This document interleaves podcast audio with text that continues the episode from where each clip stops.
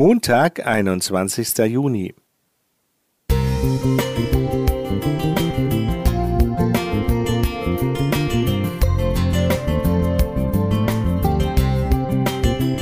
Ein kleiner Lichtblick für den Tag.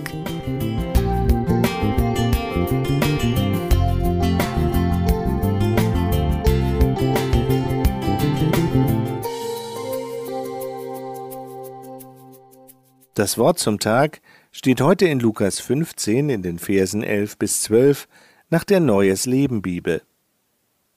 Und Jesus erzählte ihnen auch folgendes Gleichnis. Ein Mann hatte zwei Söhne. Der jüngere Sohn sagte zu seinem Vater, Ich möchte mein Erbteil von deinem Besitz schon jetzt haben. Da erklärte der Vater sich bereit, seinen Besitz zwischen seinen Söhnen aufzuteilen. So beginnt die wohl bekannteste Geschichte, die Jesus erzählte, nämlich der verlorene Sohn. Doch Jesus gibt dem Gleichnis gar keinen Titel, er erzählt einfach. Wenn wir aufmerksam bis zum Schluss lesen, könnte die Überschrift auch lauten Die verlorenen Söhne. Denn beide jungen Männer fordern den Vater heraus und entfernen sich von ihm. Wenn wir schließlich den Vater in den Mittelpunkt des Geschehens rücken, dann ist wohl die Liebe des Vaters ein treffender Titel. Denn die Liebe des Vaters wird nicht erst am Ende deutlich, als er den weggelaufenen Sohn wieder aufnimmt.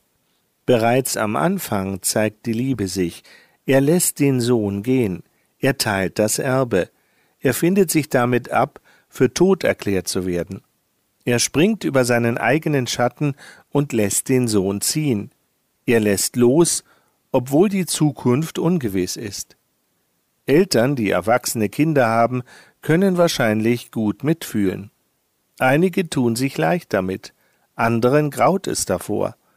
Der Vater in der Geschichte lässt los. Und Jesus zeigt mit diesem Gleichnis, die Liebe Gottes engt nicht ein, sie gewährt uns Freiheit. Gott traut uns etwas zu, er hat uns zu seinem Bild geschaffen. Wir dürfen unser Leben in die Hand nehmen. Gott hält uns nicht an der kurzen Leine. Wir sollen unser Leben gestalten. Gott glaubt an uns. Und selbst wenn es schief geht, wartet Gott auf uns. Das ist die Pointe am Ende der Geschichte. Gott hat Geduld und sehnt sich nach uns. Immer wieder beschreibt die Bibel das Verlorengehen des Menschen, die Suche Gottes und das Gefundenwerden. Als sich der verlorene Sohn auf den Weg nach Hause macht, formuliert Jesus es so in Lukas 15, Vers 20. Er war noch weit entfernt, als sein Vater ihn kommen sah. Voller Liebe und Mitleid lief er seinem Sohn entgegen, schloss ihn in die Arme und küsste ihn. Markus Jelinek